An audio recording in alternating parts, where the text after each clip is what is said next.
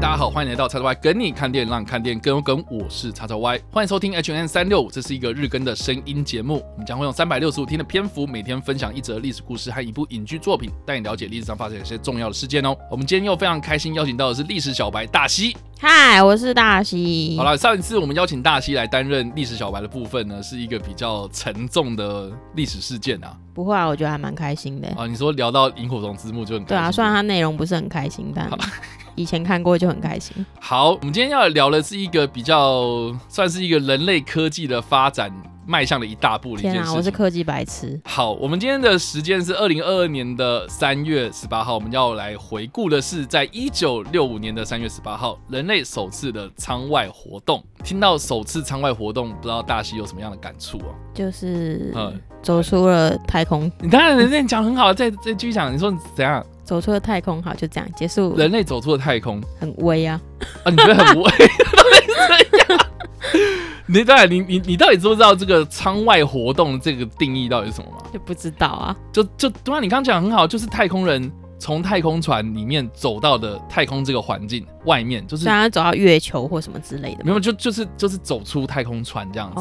我不知道大家知不知道说那个人类哈。一九五零年代之后，冷战的关系嘛，哦，美国跟苏联这两大强权呢，就开始在这个太空科技上面哦进行竞争，嗯，这就是所谓的太空竞赛，嗯，对。那这个太空竞赛一开始，苏联领先了很多步，嗯啊，他们第一个就是先把人造卫星史波尼克一号给送上太空，嗯，再来呢，他们就是把第一位太空人送上太空，也就是东方一号的尤里加加林这个人，对。那所以呢，很多的第一都被苏联抢先哦，所以美国在这个时候呢。其实他们应该很呕吧？对，是处于一个比较弱势的状态。嗯，哦，所以大家如果有看过像比如说《关键少数》这部片，嗯，我们之前也有提到过这一部片哦。这个《关键少数》它其实就是在讲说，哦。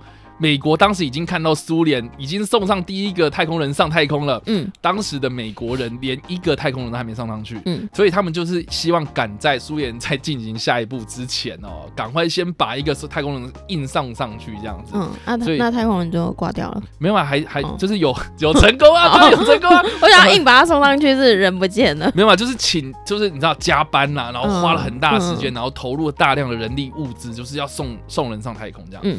所以当时哈，大家想象那个时候是一九六零年代，是连电脑都还没发明哦。天哪！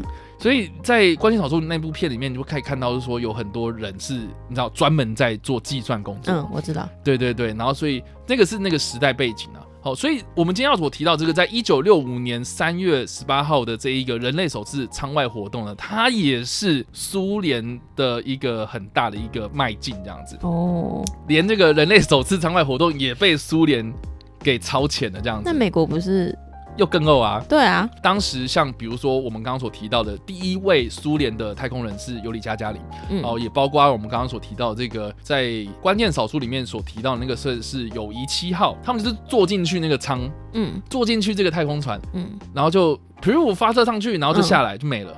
哦，是啊，就是非常的单纯，保护一个太空人，保护成这样，就是说你也不要做什么事情，然后甚至是尤里加加他是完全地面控制，就是你你根本就不用去开哦，你也不用去驾驶什么的，你就是他就只要坐在里面，你就坐在里面，然后穿好太空衣，穿好太空衣，然后点火，然后送上去，然后说好，我们准备返航，然后下来没了。好像在做大怒神哦，这差不多，真真的就是大怒神，外太空版大怒神，对，真的就是。对，而且像尤里加犬他那一次哦，他环球地球一周。他在地球轨道上面环一周而已，一周大概只经历不到两小时啊，就是等于是我我比高铁坐到高雄对，就是我们去看一场电影，然后他说不定就已经下来了。哇，对，所以其实我觉得啦哈，不管是苏联还是美国，他们对于这个太空人。直接进入到太空这件事情是能避免就避免，嗯，对，所以就是基本上就是保护太空人到这种地步。嗯，那今天我们要提到的这个，在一九六五年三月十八号的这一次人类首次舱外活动呢，是苏联当时日出二号，那也有翻译是上升二号。总之这个是。我我我也不会俄文，然后，但是有不同的翻译名称，但是我们这边统称叫做日出二号。这个日出二号它其实搭载的是两个太空人，然后他们的名字都很难念，我我这边要看一下哈，巴威尔别列亚耶夫，这是一个人名，这是一个人名。好的，然后另外一个人叫做阿列克谢。列昂诺夫这两个太空人这样子，然后其中的这个阿列克谢列昂诺夫，你要不要把它简称一下？我不要，我要尊重他的名字。他在这个日出二号升空之后呢，就成功的在太空船外面进行了大概十分钟的舱外活动。嗯，所以这个是人类首次步出了太空船的一个壮举。这样，嗯，当时阿列克谢列昂诺夫穿着的太空衣，太空衣里面是有空气的。嗯，他们。这个太空衣是连接着一个像是他们所谓的，你知道，像胎儿一样那种脐带，嗯嗯，哦，就是连接着一个管子啊，里面就是输送这些空气什么的，所以太空衣它是里面充满空气的，嗯，所以大家有没有一个概念，就是说你在下雨天的时候，然后骑车要穿雨衣，嗯，然后有时候有些雨衣它很紧，它不透风，嗯，所以它整个你知道会很闷，很闷。之外呢，你可能我觉得这些东西之外啊，就是说如果你坐下去或者你站起来，该鼻很痛。你的那个衣服里面会有空气，嗯，挤压，然后可能会有哪边砰砰的这样子。那想想看啊，就是说，那这个太空衣里面全部都是空气，那他整个人就是被吹饱的气球啊，就等于是他在塞在一个气球里面。那这个气啊，它要控制的非常刚刚好。嗯，你这个太空人才可以动嘛，要不然你就是整个是像米其林宝宝一样，就在那边滚来滚去就好了嘛。嗯，所以当时的这一个太空衣啊，哈，是经过特殊设计的，然后他们是有真的去设计过他们这个压力差这样子，所以才能够刚刚好让这个阿列克谢列昂诺夫耶的活动自如这样子。好的，但是他为什么只有进行十分钟？很大原因就是因为呢，它 过了十分钟之后呢。它的太空衣就开始膨胀，这样子，哦，就送气送太多，嗯，所以导致呢，它无法动弹啊，嗯，然后它要返回到它的那个太空舱的时候呢，其实呢，他们的太空船是有连接一个所谓的气闸。嗯，就是这个气闸呢，它刚好设计就是只能一个人通过。哦，然后这个人呢不能在里面翻身，气闸就是要隔绝就是太空船跟外界嘛，所以它这个地方算是一个中间介质这样子。那太空人在进去之后呢，他从这个有空气的太空船进先进到这个气闸，嗯，然后气闸先放掉空气之后呢，他走出这个太空。之中嘛，嗯，然后所以他回去之后呢，他要同样的操作，就是说你进去这个气闸之后呢，要把这个气闸的门关上，嗯，把气闸门关上之后呢，这个气闸里面。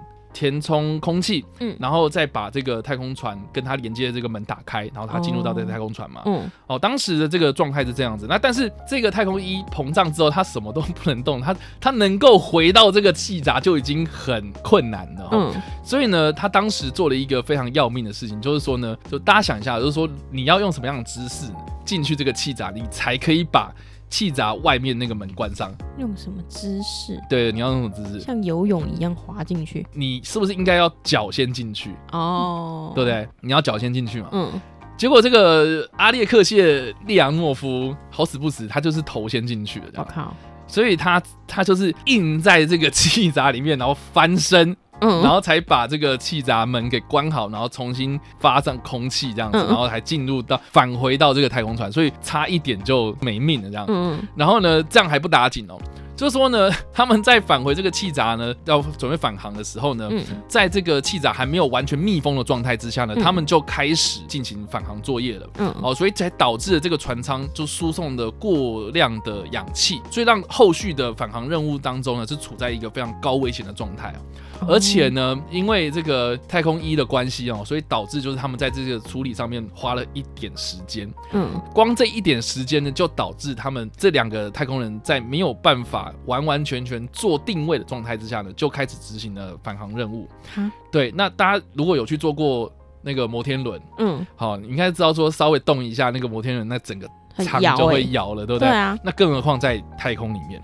所以这两个人呢，在太空船里面就动来动去啊，或者怎样的，就导致他们在返航的时候呢，就偏离了他们的航道。嗯，所以他们最后成功返回地球，但是呢，他们离预定着陆的地点呢，他们差了三百八十六公里。我靠！所以就等于是哦，他们就降落在一个不该降落的地方。嗯，然后好死不死呢，你知道三月哦，对于俄罗斯来讲哦，嗯嗯，其实是一个冰天雪地的状态，就是他们冬天很冷嘛。嗯嗯。哦，所以他们降落的地方呢，其实是在一个荒郊野外的。森林之中啊，当时他们下了暴风雪，嗯，然后这两个太空人呢，就是 他们降落在那要干嘛？降落在那里，然后而且你知道森林密布嘛，所以等于是你降落到那个森林之中啊，那个搜救队啊或者什么的，大家也找不到你啊，就一片树嘛这样子，所以当时这两个人呢，哈。他们就是在缺乏御寒衣物或是缺寒这个维生系统的这些物资的情况之下，在这个暴风雪之中，在这个森林里面呢，就熬了差不多三天两夜这样。这么厉害？对，而且他们说哦当时的气温是零下三十度，嗯，然后没没有保暖衣物，然后他们原本是打算说什么哈哦，那我们就把那个降落伞拿来就是。裹在身上这样，然后结果这个降落伞就卡在树上，没办法拿下来，这样 怎么那么衰？就是很衰这样子，所以就等于是说，这两个太空人就在冰天雪地里面都是硬撑了三天两夜，然后结果真的还给他就是撑到，就是搜救队员找到他们，还捡回这两条人命这样子。哇，好厉害！所以这个其实是我们今天讲这个 日出二号的过程哦，我们啊人类首次舱外活动，然后是一个壮举等等的，但是实际上感觉回来的时候有点鸟。对，所以其实回来的时候，呃，差一点就就是让这两个人死了。对，所以如果他们死了，是不是这任务就失败？算吗？也也不算。他都回地球了，只是挂了，被冷死。但是 anyway，我觉得也蛮有趣，就是说呢，大家也可以去搜寻一下，就是说是这个阿列克谢列昂诺夫在后来的这个太空任务之中，他还是有持续的当太空人。哦。对，然后甚至是呢，冷战到了末期，大概一九七零年代的时候呢，美国的太空总署跟苏联的太空局啊，哈。他们其实有进行了一些合作计划，嗯，哦，他们有一个非常有名的，就是所谓的阿波罗联盟记号，就是呃，美国他们发射当时这个阿波罗计划，就是登陆月球的那种太空船，嗯，发射到太空轨道之后呢，地球轨道之后呢，苏联这边也发射联盟号太空船，美国的太空船跟苏联太空船就在太空地球轨道上面呢对接，双方的太空人就互相见面这样子。哦，那阿列克谢。利昂诺夫，利昂诺夫呢，就是当时后来这一个计划的其中一个太空人。他实际上在后来的这个阿波罗联盟计划之中呢，也有就是哎，在这个太空之中，然后跟美国的太空人握手这样子。嗯对，所以他算是一个，我觉得苏联的太空英雄啦。哦。对对对对对，所以这个是。听起来是啊。对，所以这个是我们今天所介绍的日出二号。嗯，那这整个事件呢，我觉得大家可以去参考，在二零一七年上映的一部俄罗斯拍的一部电影，叫做《太空漫步》。这部电影呢，我记得我当时看的时候呢，我有做了很多功课啊，包括了这个日出二号，我刚刚所提到这个非常惊险的过程，嗯，所以我其实对于这部片的这个史实的部分，我说它呈现的这些历史情节啊，哦，其实我就已经知道了，所以你知道我在看的过程之中，我已经料到就是说啊，他们会有出了什么状况，然后这样就不刺激啦。对，但是我必须说，我在看这部片的当下，我还是觉得这部片超级刺激，真的假的？这个？这个这部片我真的是觉得说。大家如果对太空有兴趣，或是对于这种呃想要看一点就是哎美国人拍的太空电影以外的一些国家拍的电影哦，嗯，哦虽然现在大家都在抵制俄罗斯的电影，但是我是觉得说这部片真的是很热血啦，哦，它充满着俄罗斯战斗民族的那种性格。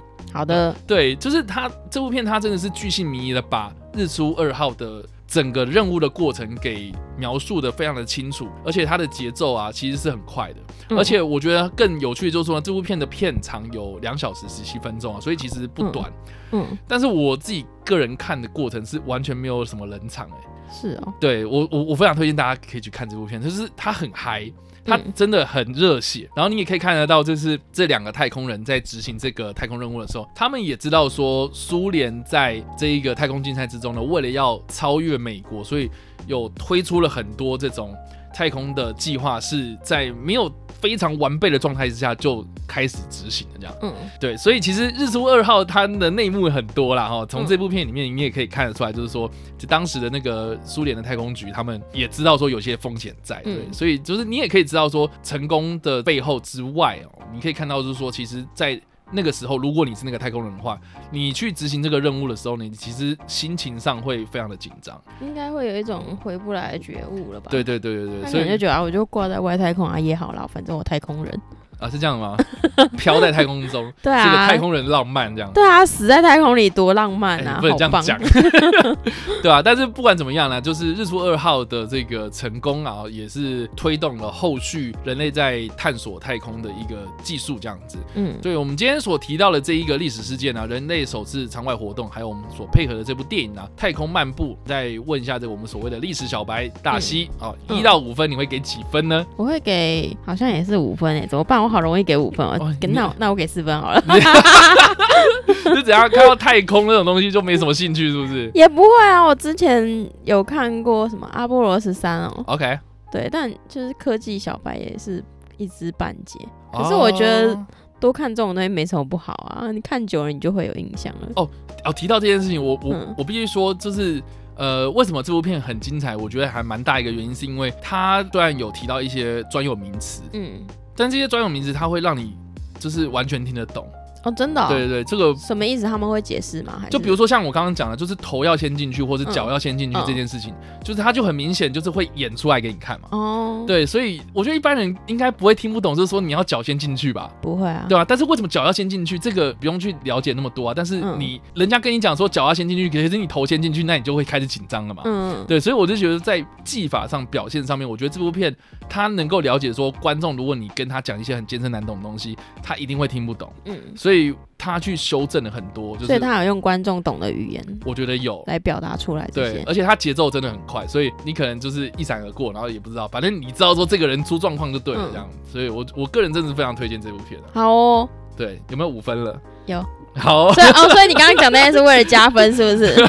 那我就硬不要五分，让你一直讲讲两个小时这样。好的，好，那感谢大家今天的收看或收听呐。那今天我们介绍的历史事件，或者我们今天就介绍的这部电影呢，不知道大家有没有兴趣呢？大家也可以分享你的想法在留言区或在首播的时候来跟我们做互动哦。当然，如果喜欢这部影片或声音的话，也别忘了按赞、追踪我们脸书粉丝团、订阅我们 YouTube 频道、IG 以及各大声音平台，也别忘了在 Apple Podcast 三十八里百上留下五星好评，并且利用各大的社群平台推荐和分享我们节目，让更多人加我们讨论哦。以上呢就是我们今天的 H N 三六，希望你们会喜欢。我们下次再见，拜拜。